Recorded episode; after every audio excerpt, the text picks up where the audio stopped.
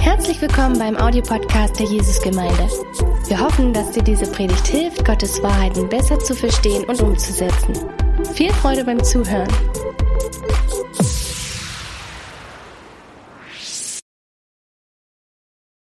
Ja, hallo ihr Lieben. Ich freue mich, äh, dass wir zusammen das Thema Großzügigkeit, äh, großzügig im Bezug auf Finanzen zusammen angehen können. Äh, jetzt denkt der eine oder andere von euch vielleicht, ach ja, schade, dass die Predigtreihe näher an Gott zu Ende ist. So das Herzensthema, näher an Gott zu sein, ist zu Ende. Und jetzt geht es so um ein paar praktische Sachen, wie zum Beispiel Finanzen und Großzügigkeit. Was wir aber gleich sehen werden, ist, dass das Thema Finanzen und wie wir mit Geld umgehen, ein enormes Potenzial hat, unsere eigene Beziehung mit Gott zu fördern, uns näher zu Gott zu bringen. Das heißt, auch in einer gewissen Weise ist äh, die Predigtreihe näher zu Gott noch nicht zu Ende, äh, sondern die Art und Weise, was wir mit unserem Geld machen, kann uns in unserer Beziehung mit Gott enorm voranbringen. Äh, ich möchte euch als allererstes aber meinen Freund Stefan vorstellen, der hier zu meiner Linken sitzt. Äh, hallo Stefan. äh, Stefan und ich, wir kennen uns schon seit Urzeiten, äh, weiß nicht welches Jahrtausend das war. Ähm, wir haben zusammen eine Weile in einer WG zusammen gelebt und äh, das ist auch einer der Gründe, warum ich dich relativ gut kenne. Ähm, und als wir in, in der WG zusammen gewohnt haben, hast du noch studiert. Und während deiner Studienzeit kenne ich dich als jemanden, der natürlich, weil du wenig Geld hattest, auf der einen Seite sehr sparsam warst. Ich glaube, du bist immer noch kein Geld rausschmeißer. Ähm, ich hoffe. ähm, aber gleichzeitig warst du jemand, der mit enorm viel Freude äh, Geld ins Reich Gottes investiert hat. Und das währenddessen Student, du Student warst. Und das hat mich immer unwahrscheinlich inspiriert. Du warst immer ein Vorbild für mich. Also wenn ich an jemanden denke, wo ich sage, wer hat nicht ganz so viel Geld, hat aber trotzdem enorm viel Freude ins Reich Gottes zu investieren, kommt mir der Name Stefan Adam sofort in Sinn. Und deshalb würde ich dir gerne dann ein paar Fragen stellen. Ähm, aber am Anfang an würde ich gerne noch ein paar Vorbemerkungen machen äh, und den gemeinsamen Predigttext äh, uns angucken. So, Vorbemerkung. Als allererstes muss ich sagen, dass ich unwahrscheinlich dankbar bin, Teil der Jesusgemeinde zu sein.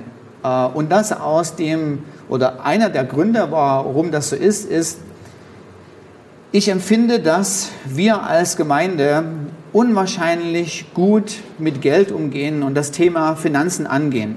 Ähm, es gibt da auch äh, unter Christen einige, ja leider Negativbeispiele. Und ich habe aber es immer als unwahrscheinlich wertvoll empfunden, äh, wie wir in der Jesusgemeinde das Thema Finanzen handhaben.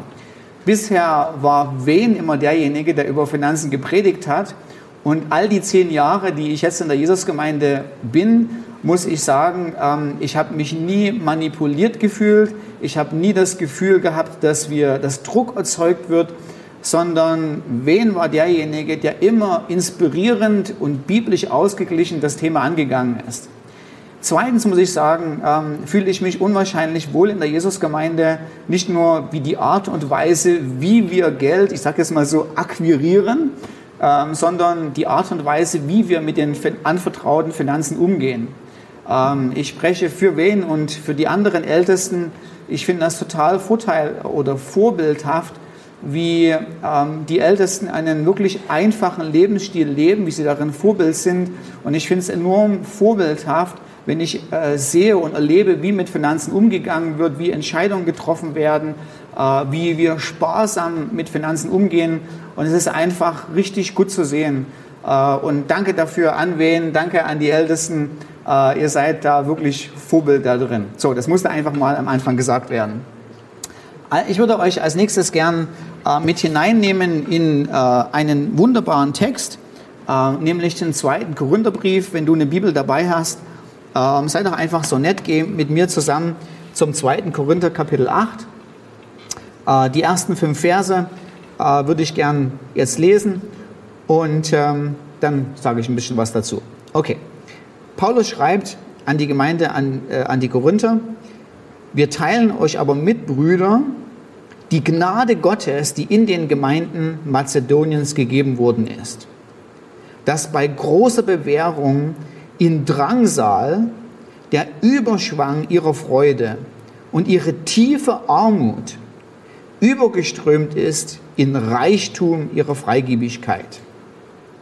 Denn nach Vermögen, ich bezeuge es, und über Vermögen hinaus waren sie aus eigenem Antrieb willig und baten uns mit viel Zureden um die Gnade und der Beteiligung am Dienst für die Heiligen. Und nicht nur so, wie wir hofften, sondern sie gaben sich zuerst selbst dem Herrn und dann auch uns hin durch Gottes Willen. So, um den Text zu verstehen, muss man vielleicht so mal ein bisschen im Hintergrund gucken, was passiert ist. Ähm, ich habe euch mal so ein bisschen mit hineingenommen und habe euch eine Landkarte mitgebracht, damit man so ein bisschen äh, sehen kann, über wen äh, äh, äh, Paulus überhaupt ähm, schreibt. Er schreibt also an die Gemeinde in Korinth. Das ist hier unten im südlichen oder südwestlichen äh, ähm, Griechenland. Und ähm, wenn, er, wenn Paulus aber von den Mazedoniern schreibt, schreibt er von Leuten, die da oben, also eher im nordöstlichen Griechenland wohnen, in der Nähe von Philippi, Thessaloniki, äh, Beröa, also diese Ecke äh, da oben. Und äh, jetzt ist vielleicht interessant zu wissen, dass wenn man sich die wirtschaftlichen Umstände in Griechenland sich anguckt, ähm, ist dieses Gebiet da oben eher so ein bisschen eine vernachlässigte Region. Also da oben ist Thrakien, da oben war im ersten Jahrhundert zum Teil auch noch äh, unerschlossenes Gebiet. Ähm, wirtschaftlich so richtig florierend war tatsächlich äh, die Gegend hier unten, nämlich Korinth. Äh, und das auch hauptsächlich, das werden wir gleich sehen, weil ganz viel Handel oder eigentlich der gesamte Ost-West-Handel sich über Korinth abgespielt hat. So, äh, und was Paulus jetzt macht, ist, er ähm, hat es sich auf seine Fahnen geschrieben, äh, aufgrund der schwierigen Umstände, die die Christen in Jerusalem erleben, finanzieller Natur, ähm, aufgrund ähm, der, der Hungersnot in den 40er Jahren, der wir in der Apostelgeschichte 11, Vers 28 lesen, als aber auch Auswirkungen aufgrund dessen, dass die Christen verfolgt sind, wirtschaftlich benachteiligt wurden, vom Erbe wahrscheinlich ausgeschlossen wurden, Schwierigkeiten hatten, Handel zu treiben, ähm, äh, ist die Gemeinde in, äh, in Jerusalem relativ arm und sie braucht dringend eine Unterstützung. Und Paulus hat sich zusammen mit den anderen Aposteln dafür ausgesprochen, die Gemeinde finanziell zu unterstützen.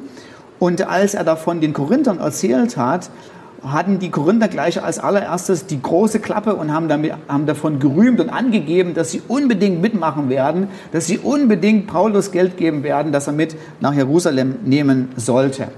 Jetzt ist etwas über ein Jahr vergangen und ein bisschen eine peinliche Situation entstanden, denn die Korinther hatten zwar die große Gusche, ähm, aber praktisch ist überhaupt nichts passiert. Äh, von der Sammlung, die sie großherzig versprochen haben, ähm, ist nichts nichts gesammelt worden. Und in der Zwischenzeit hat aber Paulus überall rum erzählt, ja, dass die Leute in Korinth, in, in Achaien, ähm, ja, total gerne geben wollten. Aber äh, es ist einfach so, da ist nicht ein einziger Denar zusammengekommen. Äh, und ähm, jetzt ist das sehr interessant, wenn wir uns den Text angucken. Und hier habe ich euch einfach noch mal ein paar, paar Bilder mitgebracht. Äh, das kann man über anderen, man kann auch wirtschaftlicher ahnen, wie es den Regionen gegangen ist. Hier euch nur mal so ein bisschen aus einer Inspiration. Ähm, hier haben wir ähm, die Innenstadt äh, von Philippi und äh, die Via Egnatia, also die große Hauptstraße, die von Ost nach West führt, führt ja also mitten durch den Marktplatz durch. Und wenn du mal nach Philippi gehst, wirst du sehen, ist das kein riesengroßes Ding. das ist ähm, verhältnismäßig klein ähm, wirtschaftlich einfach nicht so der Brüller. So was ähnliches ähm, auch, äh, wenn wir nach Thessaloniki gehen, ist das nächste Bild. Ähm, mit diesem Bild habe ich persönlich äh, unwahrscheinlich gute Erfahrungen oder gute Erinnerungen, ähm, weil äh, das die zweite biblische Stadt war, äh, die ich besucht habe. Ähm, da waren wir gerade zwei Jahre verheiratet und ich hatte das äh, phänomenale Glück, eine Nacht in diesem Hotel da zu verbringen mit Ausblick auf den Markt von Thessaloniki. Also man muss sich das vorstellen, das ist der wahr gewordene Traum, ja, als Neue Testamentler, du bist im Urlaub, machst die Vorhänge auf und du guckst auf den Marktplatz von Thessaloniki. Das war einfach ganz große Klasse. Und auch wenn du dir den Marktplatz so anguckst, das ist gleich das nächste Bild, das ist jetzt Korinth, ähm, da ist nicht so viel da. Du kommst nach Korinth, da sehen die Sachen schon ganz anders aus. Ähm, das ist der Tempel des Apollo, ähm, einfach von den Dimensionen, von den Maßen, die man da sieht, ein ganz anderes Ding. Äh, du hast viele Bäder, du hast einen riesengroßen Marktplatz. In Korinth tobt wirtschaftlich der Bär und das liegt unter anderem, wie ich es auch euch schon angedeutet habe, ähm, daran, äh, dass die Wirtschaft da boomt und die boomt eben, dass der gesamte Schiffsverkehr ähm, der ganze Ost-West-Schiffsverkehr in Korinth Halt macht. Und aufgrund der windigen äh, oder aufgrund der, des Wetters, was meistens um den Golf von Korinth ähm, herrscht, wurden die Schiffe meistens entladen über einen etwa zwei bis drei Kilometer langen Weg, das ist der sogenannte Diolkos, gekarrt. Also die ganzen Güter und manchmal das ganze Schiff gleich mit wurde sozusagen über diesen Weg äh, äh, rüber transportiert und auf der anderen Seite wieder ins Meer gelassen äh, und, äh, und, und weitergeschickt. Und jetzt ist eben das, das, das Interessante daran, dass in Korinth zwar die reichen Leute wohnten und nichts gegeben haben, in Mazedonien aber die Leute relativ arm waren und ausgerechnet in Mazedonien ein Überfluss an Großzügigkeit stattgefunden hat. Und Paulus beschreibt das gleich als allererstes, und das ist wirklich phänomenal. In den ersten Versen beschreibt er das als die, die, die, äh, die, äh, der, der Überschwang äh, an Freigebigkeit ist zu, oder liegt zugrunde aufgrund der Gnade Gottes, die in den Gemeinden von Mazedonien gewirkt hat. Und was wir gleich da sehen ist, dass Gnade eben nicht nur ähm, äh, ein, ein biblisches Konzept ist, Gnade ist nicht nur etwas, äh, mit was Gott uns ursprünglich rettet und uns dann sozusagen uns selbst überlässt, sondern Gnade ist das Wirken Gottes, welches auch währenddessen wir schon Christen sind, erhält, erfrischt, an uns wirkt, einen gottgefälligen Lebensstil bewirkt und das, was Freigebigkeit bei den äh, Mazedonien bewirkt hat, wo du sagst, warum waren die so freigebig, warum hatten die so eine Freude zu geben, lag ursächlichst an der Gnade Gottes, die in ihrem Leben gewirkt hat. Das Geld der Mazedonier ist zusammengekommen aufgrund dessen, dass die Gnade Gottes das Herz angerührt hat und die Menschen mit Freude gegeben haben. Und was jetzt passiert ist, ist, dass äh, die, die Empfänger des Geldes werden, nachdem die Mazedonier gegeben haben, zu Recht Gott preisen dafür, dass er sie versorgt hat, weil die ursprünglich oder die, das ursprüngliche Wirken, warum das Geld überhaupt zustande gekommen ist, gekommen ist aufgrund dessen, dass die Gnade Gottes gewirkt hat. So, das heißt, wenn wir über Freigebigkeit reden und auch wenn wir zum Beispiel im Stadtblock ähm, eine Einladung geben, äh, dass Menschen einen bedeutenden Anteil ihres Einkommens äh, der Gemeinde spenden, dann geht es uns überhaupt nicht darum, so viel Geld wie möglich einzusammeln, sondern es geht darum, wenn, wie die Art und Weise, wie wir über Geld reden, dass wir eine Möglichkeit schaffen, dass die Gnade Gottes in deinem und in meinem Leben wirken kann. Äh, Gott hat überhaupt kein Interesse, äh, dass wir mit Manipulation oder dass wir mit Druck oder mit Befehlen dir irgendwelches Geld aus, sagen wir so, wie man es im Sachsen so schön sagt, aus dem Kreuz leiern, sondern Gott hat ein Interesse daran, dass er in deinem Leben wirkt, dass ohne irgendwelchen Druck, aus Freude an dem, was Gott in deinem Leben tut, aus Freude, wer Gott in deinem Leben ist, in Vertrauen in seine zukünftige Versorgung, wir befähigt werden, durch übernatürliche Gnade zu geben, was durch ohne Gnade nicht möglich gewesen ist. Was im Endeffekt bei Freigebigkeit rauskommen soll, ist, dass die Gnade Gottes in unserem Leben so wirkt, dass alle, sowohl der Gebende als auch der Empfangende, zu Gott schaut und sagt, deine Gnade, die wirkt, auch im finanziellen Bereich, ist so großartig. Wir preisen dich darüber, äh, wer Gott ist. So, was wahrscheinlich natürlich auf der anderen Seite auch nicht funktioniert oder, oder, oder nicht funktioniert, wenn, wenn wir merken, dass es Gottes Gnade ist, die uns freigebig macht, ist, Es funktioniert natürlich nicht, dass wir sagen, oh, ich genieße Gottes Gnade, ich freue mich, dass ich aus Gnade gerettet bin, äh, ich bin total von Gottes Gnade abhängig und wir haben aber einen total knausrigen und egoistischen finanziellen Lebensstil. Da stimmt irgendwas nicht. Sondern dieselbe Gnade, die dich ergriffen hat und die mich ergriffen hat, äh, die mich äh, frei gerechtfertigt hat, ohne mein Zutun, es ist dieselbe Gnade, die auch wenn es um Geld geht, in unserem Herzen bewirkt und etwas in uns bewirkt, dass wir als Christen freigebige Menschen sind und total gerne geben.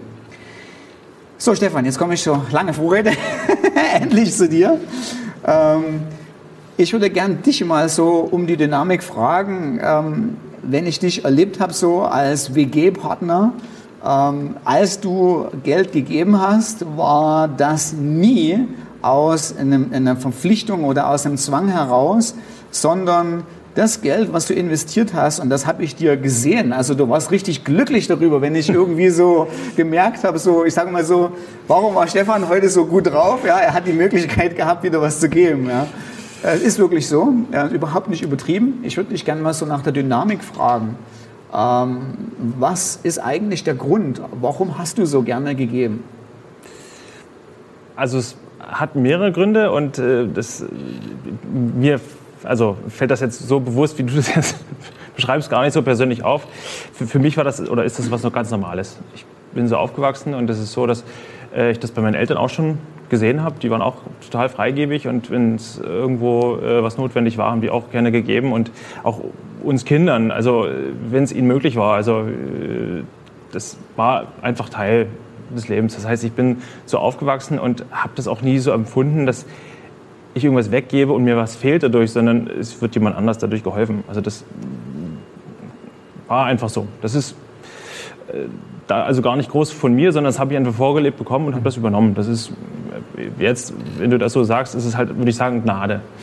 Und ähm, aus geistlicher Sicht ist, wenn ich das jetzt heute als äh, ähm, äh, doch äh, jetzt 20 Jahre später von unserer WG-Zeiten äh, äh, das bedenke, dann äh, ist das, denke ich, auch was, wenn, wenn man die Bibel liest und wir haben zusammen die Bibel gelesen, dann war das auch immer so Teil von, von Gott, dass Gott gesagt hat, den fröhlichen Geber hat Gott liebt. Das ist jetzt platt, aber das ist ein, einfach ein Teil, was, was man als, ich als Christ dann gesagt habe, ja klar, das, das mache ich mit und ich will auch was geben und, und damit was Gutes tun, weil ich kann jetzt nicht überblicken, was, was damit geschieht, aber ich weiß, ähm, dass Gott daraus was Gutes machen kann. Mhm. So, das heißt, ähm, erzählst du später noch was über deine Eltern, wie du, wie du aufgewachsen bist? Oder kann ich, soll ich dich gleich fragen? Du kannst mich gleich fragen. Okay. ähm, wie, wie ist es so für dich? Ich meine, du hast so ein bisschen angedeutet, du hast das erfahren, ähm, dass zu Hause immer Geld da war.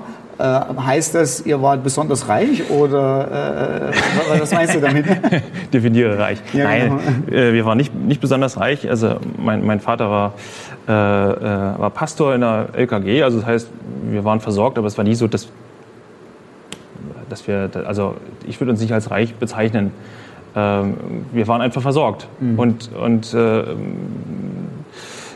Gott hat das einfach auch immer wieder auch bestätigt, wenn, wenn, wenn also es, es ging, ging, uns so nie schlecht, sondern dann, wenn wir was gegeben haben, du kommst gut, gut dabei rum. Es war nicht so, dass dann was gefehlt hat oder so, mhm. sondern es war einfach, meine Eltern haben das gerne gegeben und haben sich, sich darüber gefreut, auch uns als, als Kindern, so, dass, dass, dass wir was, was, was hatten und äh, das, das nimmt man einfach mit. Mhm.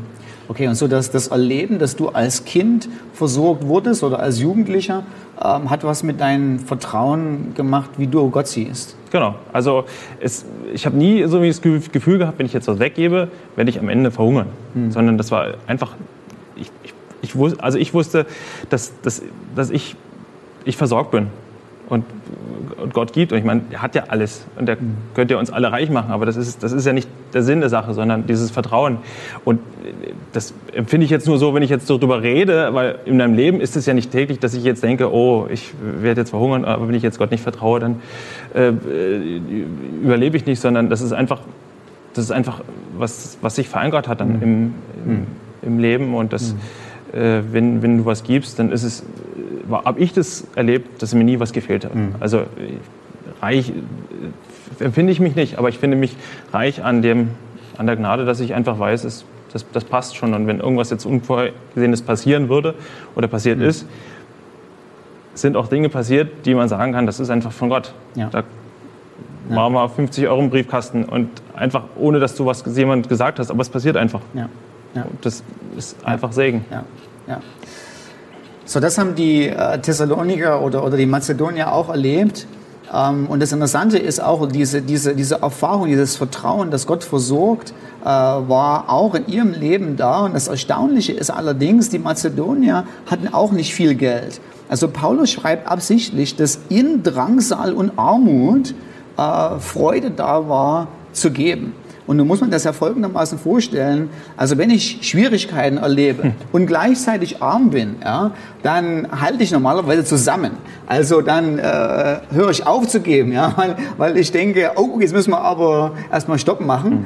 Ähm, und das Interessante war genau das Gegenteil war der Fall. Ja? Also in ihrer Armut ha haben die Mazedonier gesagt, wir wollen unbedingt mitmachen. Und das war Counterculture und äh, Counter Nature, also gegen unsere eigene Natur eigentlich als Mensch. Wir als Mensch machen zu und dicht.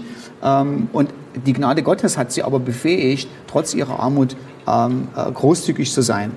Und äh, Paulus schreibt genau, wie das ging äh, oder, oder was die Dynamik da war. Das Interessante ist, dass die Freude an etwas Größerem, also die Freude an Christus und das Vertrauen, wen sie haben, hat äh, die, sagen wir so in gewisser Weise eine Freude am Geld gelöst äh, und hat ihnen die Fähigkeit gegeben, äh, großzügig zu sein. Ich habe das auf einer wunderbaren Art und Weise und interessante Art und Weise auch mal ähm, erlebt. Ich habe euch mal ein Bild mitgebracht von einer Gemeinde aus Bulgarien. Ich bin mal eingeladen worden, in eine Zigeunergemeinde, eine Zigeunergemeinde zu predigen. Und ähm, der Durchschnittsverdienst in dem Gebiet ähm, ist ungefähr so viel, die verdienen im Jahr ungefähr so viel, wie ich in einem Monat verdiene. Ähm, und die haben nach der Predigt äh, ein Opfer eingesammelt, mit dem sie mich segnen wollen. Ja, also wirklich die armen Leute, äh, in Anführungsstrichen, segnen mich, den reichen Wessi, ja, und wollten mir Geld mitgeben. Und da sind ein paar hundert Euro zusammengekommen und ich wollte das natürlich nicht annehmen. Und sie haben mich auf Knien gebettelt, ja, dass ich doch unbedingt äh, äh, so gesegnet sein soll, nämlich das Geld ähm, annehme. Und sie hatten wirklich eine Freude dabei, äh, mir, mir das Geld zu geben. Äh, Gott hat dann wirklich geholfen und wir haben eine glorreiche Idee gehabt, weil am Anfang des Gottesdienstes gab es eine Prophetie, dass Gott ähm, in der Gemeinde, in, den Kindern, äh, mit dem Kinderdienst was machen wird. Ähm, und ich hatte dann die glorreiche Idee und habe äh, vom Herrn, Gott sei Dank, hat man gesagt, okay, ich nehme das Geld, ich möchte das Geld aber gleichzeitig in den neu zu startenden Kinderdienst äh, spenden. Dann haben natürlich die Kinderdienstmitarbeiter sind in Tränen ausgebrochen und ich glaube, wir haben dann alle noch getanzt und gejubelt. Es war eine Freude da und es war wirklich phänomenal zu sehen, wie Menschen in Armut und trotzdem, dass sie wenig hatten, äh, so viel Freude hatten äh, zu geben. Ähm, und das Interessante ist, äh, ist auch, ähm, äh, dass äh, die, die, das Geben nicht nur ein Privileg der reichen Leute ist, sondern Geben ist auch ein Lebensstil, den wir praktizieren können, selbst wenn wir nicht so viel haben. Also ich denke gerade an unser hauptsächlich, hauptsächliches studentisches Klientel, ähm, keiner erwartet von dir übrigens, das zu tun, was die Mazedonier gemacht haben. Also wenn Paulus sagt, ähm, in ihrer Armut haben sie über ihr Vermögen gegeben, bedeutet das nicht, das ist der Standard. Äh, du musst immer mehr geben, als du eigentlich hast, sondern das macht Paulus eigentlich hier so ein bisschen, um die Korinther zu beschämen. Äh, weil die Korinther hätten es gehabt die hätten Geld zur Verfügung gehabt und haben es nicht gegeben. Und Paulus sagt, guck mal, was die Gnade Gottes da drüben gemacht hat. Da haben Leute mehr gegeben, als sie eigentlich selber haben. Das ist nicht der Standard, das ist nicht das, äh, was normal ist, das ist außergewöhnlich, was passiert ist.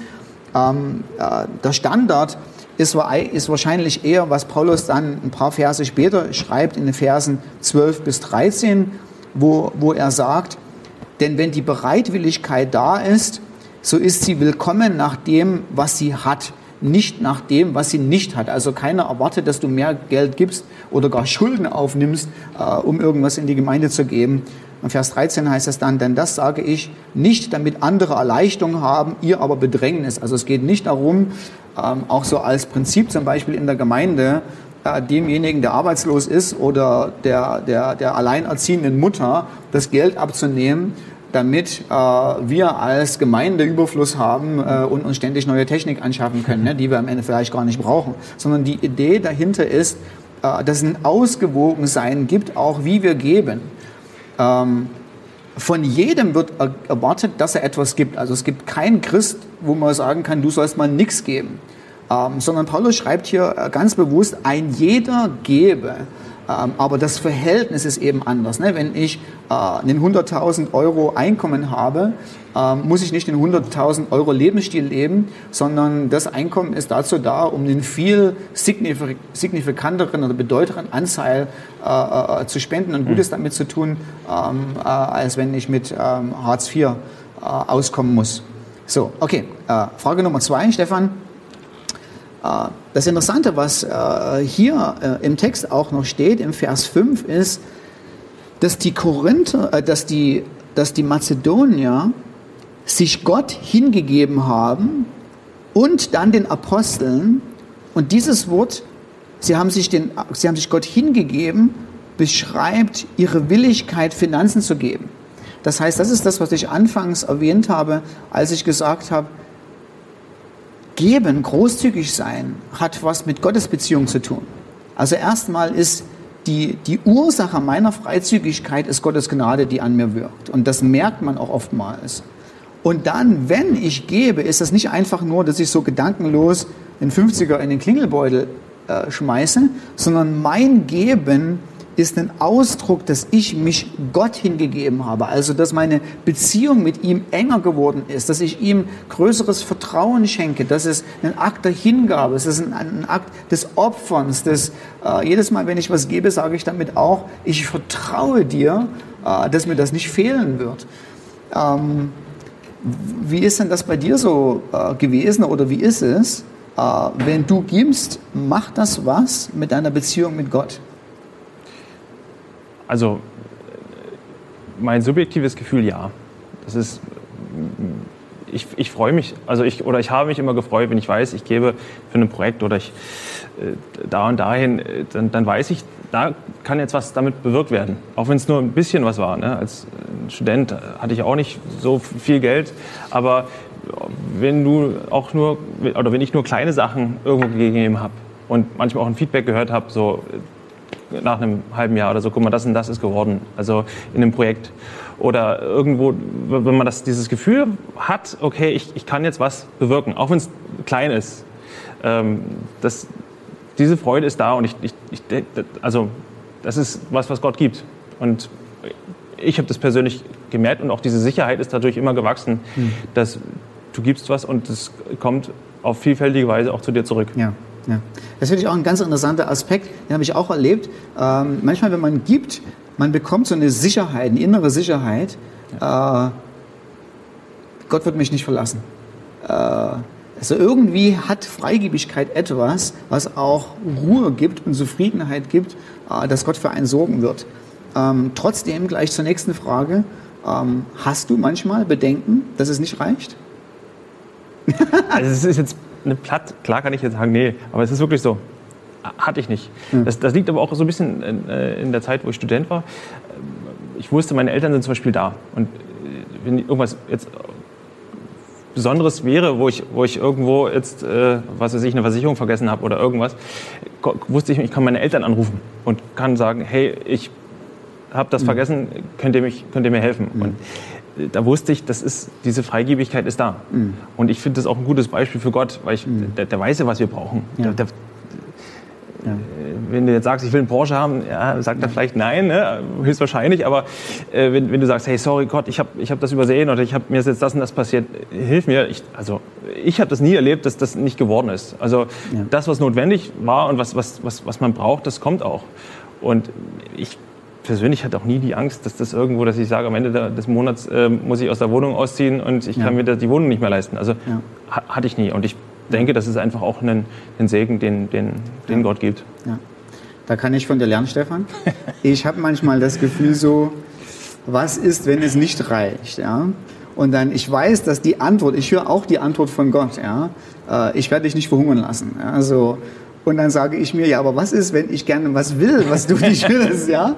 Äh, äh, und ich glaube, dann müssen wir oder muss ich lernen zu sagen, ähm, ich weiß, wie, was, was Paulus im Philipperbrief steht. Ja? Ich weiß, wie es ist und ich habe damit gelernt, zufrieden zu sein, äh, wenn mal Überfluss da ist. Und ich habe aber auch gelernt, zufrieden zu sein, wenn der Überfluss gerade mal nicht da ist. Ne? Aber ich glaube, das ist äh, für mich zumindest eine Lernkurve und ähm, sicher für viele andere, viele andere auch. Ja, ähm, das Interessante ist, wenn wir jetzt in unserem Text zurückgehen, ähm, Paulus hat verschiedene Punkte, wie er die Korinther motiviert, äh, warum sie geben sollen. Also zum einen Teil zeigt er äh, die große Freude, die die Mazedonier haben zum Geben. Und implizit ist natürlich auch die Frage, wollt er nicht dieselbe Freude auch erleben? Ähm, die andere Art und Weise, wie er sie motiviert, ähm, ein paar Verse später, im 2. Äh, Grunde 8, Vers 9, ist, dass er das Beispiel von Jesus bringt, ähm, indem er sagt, ihr kennt ja die Gnade unseres Herrn Jesus Christus, dass als er reich war, er um euretwillen arm wurde, damit ihr durch seine Armut reich werdet. Das heißt, die Idee ist dahinter, Christus war reich an Herrlichkeit, ist arm geworden in dem Sinne, dass er Mensch geworden ist. Man konnte seine Herrlichkeit nicht sehen, sie war verborgen. Ähm, und das ist passiert, damit wir reich werden. Das heißt, damit wir den Reichtum an großer Herrlichkeit in der, in der Zukunft mal erleben werden. Da ist natürlich auch die Idee dahinter, also wenn Gott es will, ja, dass wir an zukünftiger Herrlichkeit reich werden, dann wird er jetzt in unserem Leben äh, nicht sagen, ja, aber hier musst du durch Mangel und Entbehrung durch, ne? sondern äh, wenn Gottes Absicht ist, dass es uns gut geht in der Zukunft, äh, bedeutet ja auch, dass er uns auf dem Weg dahin für uns sorgt. Und vor allen Dingen natürlich das Beispiel von Jesus bedeutet natürlich auch, wenn wir Jesus nachfolgen, können wir nicht sagen, ich danke dir, Christus, dass du reich warst und alles gegeben hast, aber ich gebe nichts. Sondern die Idee ist ja, dass wir als Christen einen Lebensstil entwickeln und genauso freiwillig, wie Christus das getan hat, und das ist der Schlüsselvers, ja, ähm, Gott hat kein Interesse daran, äh, manipuliert zu werden äh, oder dass wir manipuliert werden, dass wir so viel Geld geben, sondern es ist aus der Freiwilligkeit, aus der Freude heraus äh, passiert. Ja, geben ist universell, also der Text sagt explizit, jeder gebe, aber das Geben ist auch persönlich jeder macht, soll das machen, was sich in seinem eigenen Herzen vorgenommen hat. Ähm, das heißt, das heißt auch ein bisschen Überlegung dabei. Also wie viel möchte ich gerne geben? Ähm, äh, es soll ein bisschen äh, durchdacht sein. Okay, äh, Frage Nummer vier an dich. Ähm, abgesehen davon, dass du diese Sicherheit hast, was dir, was natürlich auch aus deinem Elternhaus kommt, dass du weißt, Gott wird mich versorgen. Ähm, welche anderen äh, Prinzipien haben dich, in, in, oder haben dich begleitet? Was weißt du aus dem Wort Gottes, was dich geprägt hat, was dazu geführt hat, dass du dir so einen Lebensstil der Freigebigkeit angeeignet hast? Ich kann das wirklich sagen, brauchst dich nicht schämen, Stefan, weil es ist wirklich so. Ja, wie gesagt, also äh, für mich ist das was Natürliches und ähm, also wenn ich es aus, aus, biblischer Sicht betrachte, ist es halt immer ein schönes Wort. Ähm, sammelt euch Schätze, mhm. Schätze im Himmelreich, mhm. wo, wo wie, äh, Motten und Fraß sie nicht oder Ross sie nicht sie nicht angreifen können. Und das ist auch was Inspirierendes und was, was, was mir auch immer Freude gemacht hat, weil ich wusste, auch wenn es nur ein, vielleicht ein kleiner Teil ist, aber es, ist, es, es tut was Gutes und es, ist, es mhm. hilft, was im, im, im Reich Gottes ähm, zu schaffen. Also das war wirklich auch die, ein Teil der Quelle, mhm. wie, wie, wie, das, wie man das leben kann und wie ich das leben konnte. Und zu wissen halt, ich, ich kann mir damit was Kleines halt äh, anspornen. Ja. Ähm, weil ne, klar kann man auch selber sparen und das, wie du es gesagt hast, so zusammenhalten und dann meins, meins, meins. Ähm, aber ich habe gemerkt, da wo ich auch mal ein bisschen mehr Geld hatte, bin ich ja nicht glücklicher. Ja. Also es ist jetzt nicht so, dass du dann das Bankguthaben in Glücklichkeit deines Lebens aufwiegen kannst. So mhm. funktioniert es ja nicht. Äh, aber zu wissen, dass wenn du, wenn es dir gut geht und du das weitergibst und damit Freude machst und auch was für dein himmlisches Konto tust, das klingt jetzt auch schon wieder so, ich habe es geplant, aber das ist einfach ein Teil davon. Mhm. Das ist, und Jesus sagt das ja auch, ne? Mhm. Äh, äh, geben, ist, ist, ist, ist gut und, und seid auch freizügig dran. Mhm. Eine Sache, die, die ich ganz praktisch äh, äh, oder die mir persönlich äh, eindrücklich war, ist, ähm, Jesus sagt ja in Matthäus 6, Vers 24, niemand kann zwei Herren dienen. Mhm. Ähm, entweder wird den einen lieben und den anderen hassen ähm, oder den anderen verleugnen und den anderen lieben. Also, und er vergleicht sich mit Geld. Ähm, ich habe, äh, währenddessen ich äh, äh, eine Ausbildung zum Bankkaufmann gemacht habe in, in Frankfurt, äh, am Wochenende gelegentlich gejobbt und das bei ganz reichen Leuten den Garten schön gemacht. Und ich habe eine Familie kennengelernt, die besaß mehrere Ländereien im Norden von Frankfurt. Und äh, ich erinnere mich heute noch daran, äh, dieses Gefühl, wie versklavt diese Leute äh, von ihrem Reichtum waren. Also hat man richtig gesehen, welche Herrschaft Geld ausübt. Und ich habe mir oft in meinem christlichen Leben gesagt, äh, wenn ich diesen, was weiß ich, 20-Euro-Schein oder 50-Euro-Schein vor mir hatte, ähm, ich möchte nicht, dass du mein Sklave bist äh, oder dass du mein Herr bist, sondern ich möchte einen anderen Herrn haben. Äh, denn du bist kein guter, kein guter Meister, kein guter äh, Sklaventreiber. ähm, und so die äh, zu geben bedeutet natürlich auch immer so ein bisschen, in dem Augenblick, wo ich loslasse, wird die Macht des Geldes in meinem eigenen Leben gebrochen. Und das ist nicht nur so, wenn ich nur viel Geld habe, das Geld Macht über mich hat. Selbst wenn ich wenig Geld habe oder kein Geld habe, ähm, kann die Angst darüber, zu wenig haben, äh, eine Macht äh, ausüben über mein Leben, äh, die, die nicht gut ist. Ähm, letzte Frage, Stefan, für heute. Wie würdest du jetzt, was würdest du jemandem raten, äh, der sagt, ähm, ja, okay, ich bin Student, äh, ich habe nicht viel, ich komme gerade so über die Runden, ähm, ich habe noch nie gegeben oder noch nie viel gegeben. Es hat mir noch nie wehgetan, ja. Äh, klar habe ich mal zwei Euro in die, in die Büchse reingesteckt oder so, aber ich habe noch nie dieses Gefühl gehabt, ich habe mal was Bedeutsames losgelassen. Ähm, wie fängt man denn an, wenn man die Befürchtung hat, es reicht nicht? Naja, ich meine, also wie du gesagt hast, also schon, wenn, kommt darauf an, wenn du noch nie was gegeben hast, mhm. würde ich sagen, gib einfach mal einen ganz kleinen Teil und mhm. guck, ob du am Ende irgendwo was vermisst hast in dem mhm. Monat. Mhm. In Deutschland, wir leben ja monatsweise, das Geld muss für einen Monat reichen und wenn du dann ähm, feststellst, okay, nö, hab, bin jetzt genauso gut durch den Monat gekommen, vielleicht sogar besser, vielleicht war ich sogar ein bisschen glücklicher, weil ich mir ja. weniger Gedanken machen musste, ja. ähm, äh, ob ich mir jetzt äh, das eine oder das andere kaufe. Ähm, dann kannst du das ja auch steigern und versuchst mal das nächste Mal mit zwei Euro, sag ich mal. Ja. Ähm, also das ist, das, das ist auf jeden Fall eine, eine Möglichkeit, äh, da, einfach zu gucken, wie, wie sehr auch dein Herz drauf, drauf dran hängt. Ähm, ja. Und wenn es dir schwer fällt, was zu geben, dann ähm, würde ich sagen, ähm, mit, mit, Gott darüber einfach reden. Warum ist es so? Warum habe ich eine Unsicherheit? Fühle ich mich irgendwie, ähm, äh, vertraue ich dir nicht gen genug? Und wenn du dahin kommst und sagst, ja, vielleicht ist es das, dass du dann einfach auch Gott bittest und sagst, gib mir die Sicherheit und das Vertrauen. Ja. Weil dafür ist ja Gott da und ja. sagt ja auch, ich, ich lasse dich nicht alleine. Ja. Also dieses Vertrauen und darum auch zu bitten. Ja. Also ich finde, das war ein gutes Abschlussplädoyer. Vielen Dank, lieber Stefan. Äh, einfach mal probieren.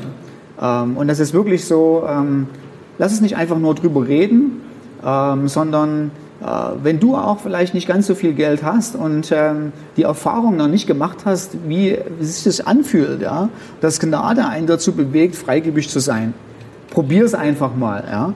Ähm, probier einfach mal mit einem Schritt, wo du sagst, okay, das wage ich mal. Ja? Also ein bisschen tut es mir weh, aber es tut doch nicht so weh, dass ich mir ganz verzweifelt bin. Und geh einfach mal auf die Reise und in Anführungsstrichen teste mal Gott, äh, ob er zuverlässig ist äh, und ob er sich da nicht treu hinter dich stellt und dich versorgt. Ähm, und dir viel Freude auch beim, beim, beim Geben gibt. Stefan, ich würde sagen, lass uns doch einfach noch abschließen, indem wir zusammen beten. Ähm, hauptsächlich ist, dass wir dafür beten, dass die Gnade Gottes in unserem Leben so wirkt, äh, dass wir als Christen gerne freigebige Menschen sind. Okay? okay. Gut.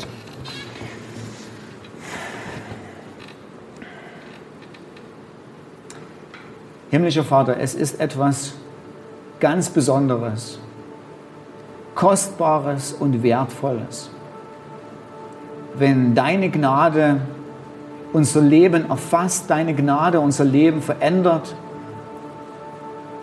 deine Gnade uns frei macht, frei zu leben. Und himmlischer Vater, ich bitte dich, dass du jedem von uns aus der Jesusgemeinde, weil das ist das auch, was der Text im zweiten Korinther sagt, ein jeder gebe, äh, was er sich in deinem Herzen vorgenommen hat. Ich bitte dich, dass du jeden von uns berührst. Für den einen ist der erste Glaubensschritt 5 Euro und für den anderen ist der Glaubensschritt 5000 Euro. Aber Vater, ich bitte dich, lass uns nicht dieser Gnade mangeln. Lass uns mal nicht in die Geschichte eingehen, wie Leute, die große Worte gemacht haben, wie die Korinther und äh, nie was passiert ist, sondern schenke uns, dass äh, es uns einmal so geht wie den Leuten aus Mazedonien, die vielleicht nicht viel hatten, aber wo Gnade auf so eine wunderbare und kostbare Art gewirkt hat, dass Paulus sie nicht mal gefragt hat, ob sie was geben sollen, sondern erst nachdem sie über drei Ecken von, davon gehört haben, dass Paulus von anderen Geld einsammelt, dass sie dann selber sagen, oh, wir wollen unbedingt mitmachen, wir wollen unbedingt an dieser Gnade teilhaben, freigebig zu sein. Vater, schenk uns dieses großartige Privileg. Lass deine Gnade nicht an uns vorbeigehen, sondern lass sie so an unserem Herzen wirken, dass wir immer wieder eine übernatürliche Freude empfinden, freigebig von dem abzugeben, was du uns gegeben hast. Dafür beten wir.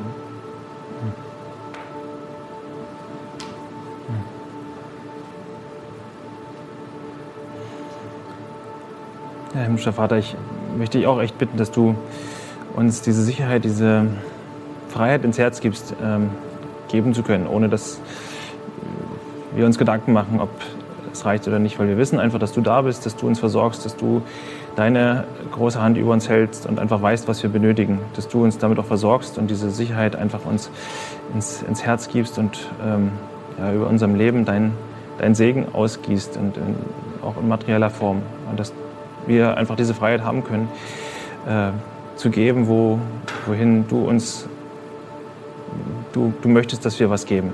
Dass, dass du äh, einfach da in dem Leben von jedem Einzelnen bist und dass ihn, denjenigen, den du ansprechen willst, damit berührst. Und ich danke dir, dass du einfach da bist und ich danke dir, dass du immer weißt, was wir benötigen und mhm.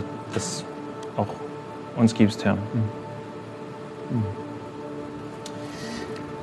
Amen. Amen. Amen.